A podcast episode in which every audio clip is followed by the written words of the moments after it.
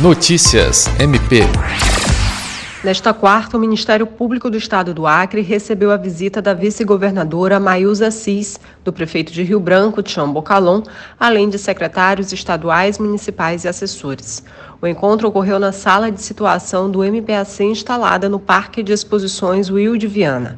Os gestores foram recebidos pelo Procurador-Geral de Justiça Danilo Lovisaro do Nascimento, acompanhado do Coordenador-Geral do Grupo Especial de Apoio e Atuação para a Prevenção e Respostas a Emergências ou Estados de Calamidade devido à ocorrência de desastres, promotor de Justiça Luiz Henrique Rolim e pelos promotores de Justiça Glaucio Chiro Marcela Cristina Osório, Osimar Salles Júnior e Bernardo Albano.